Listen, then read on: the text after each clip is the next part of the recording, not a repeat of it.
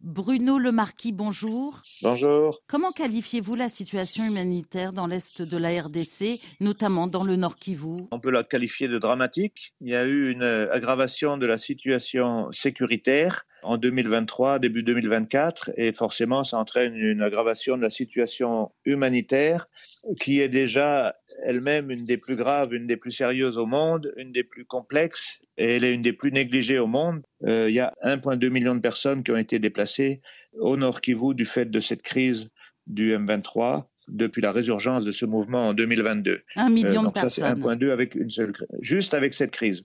Au total, en RDC, il y a 6,7 millions de personnes qui sont déplacées internes. C'est absolument gigantesque. Et je vais vous donner d'autres chiffres qui sont encore plus euh, effrayants. Pour la province de l'Itourie, 40% de la population de la province de l'Itourie est déplacée interne.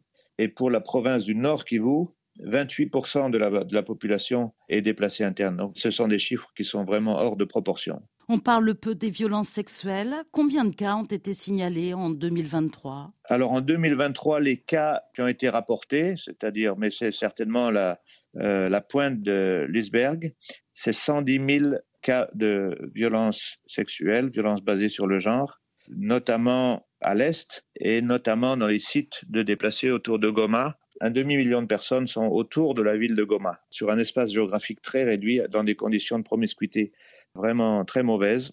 Il y a énormément de problèmes pour fournir l'aide humanitaire. Il y a énormément de défis à ce niveau-là. Et donc, dans ces sites-là en particulier, il y a eu euh, une augmentation exponentielle des cas de, de violences sexuelles. Face à tous ces drames, vous avez lancé la semaine dernière un appel à la mobilisation de 2,6 milliards de dollars. 2 milliards 6 pour faire quoi? Pour sauver combien de personnes? Il y a 25 millions de personnes un peu moins d'un Congolais ou une Congolaise sur quatre qui est en situation d'insécurité alimentaire. C'est le chiffre le plus grand au monde. Ensuite, il y a des personnes qui ont des vulnérabilités multiples et donc ce plan de réponse humanitaire vise à apporter une assistance d'urgence à 8,7 millions de personnes, ce qu'on appelle les personnes ciblées. Ça veut dire que la survie de presque 9 millions de personnes dépend aujourd'hui de cette aide humanitaire. Voilà, tout à fait. Mais l'an dernier, votre appel de fonds n'a été financé qu'à hauteur de 40 Comment l'expliquez-vous euh, euh, La lassitude, l'indifférence? Bon, c'est une crise qui dure depuis 30 ans avec les mêmes causes. Une des causes principales, c'est l'exploitation des ressources naturelles, c'est le manque de solutions politiques, etc. Donc oui, il y a une, une crise qui dure depuis 30 ans. C'est la crise humanitaire la plus prolongée au monde. Donc forcément, il y a un peu de lassitude. C'est un mélange de lassitude et aussi de, la pression sur les ressources.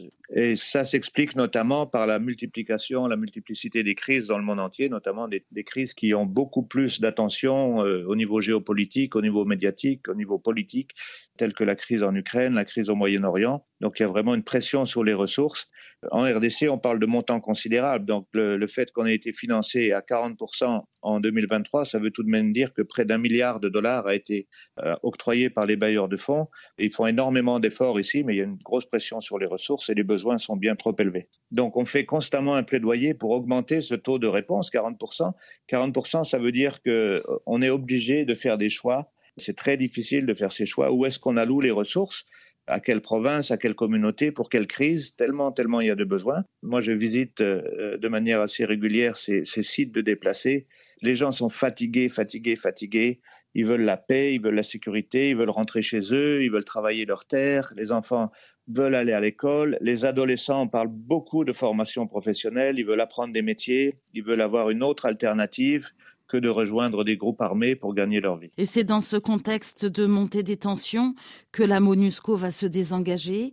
Comment vivez-vous les récentes manifestations anti-occidentales? Ces récentes manifestations n'ont pas visé que des, des chancelleries occidentales, qui ont, qui ont visé euh, au-delà et qui ont euh, également touché les, les Nations Unies. C'est un peu une exaspération de ce qui se passe à l'Est qui a entraîné ces mouvements. Le gouvernement a depuis pris des mesures assez forte pour que la situation soit apaisée à Kinshasa. Bruno Le Marquis, merci. Merci beaucoup.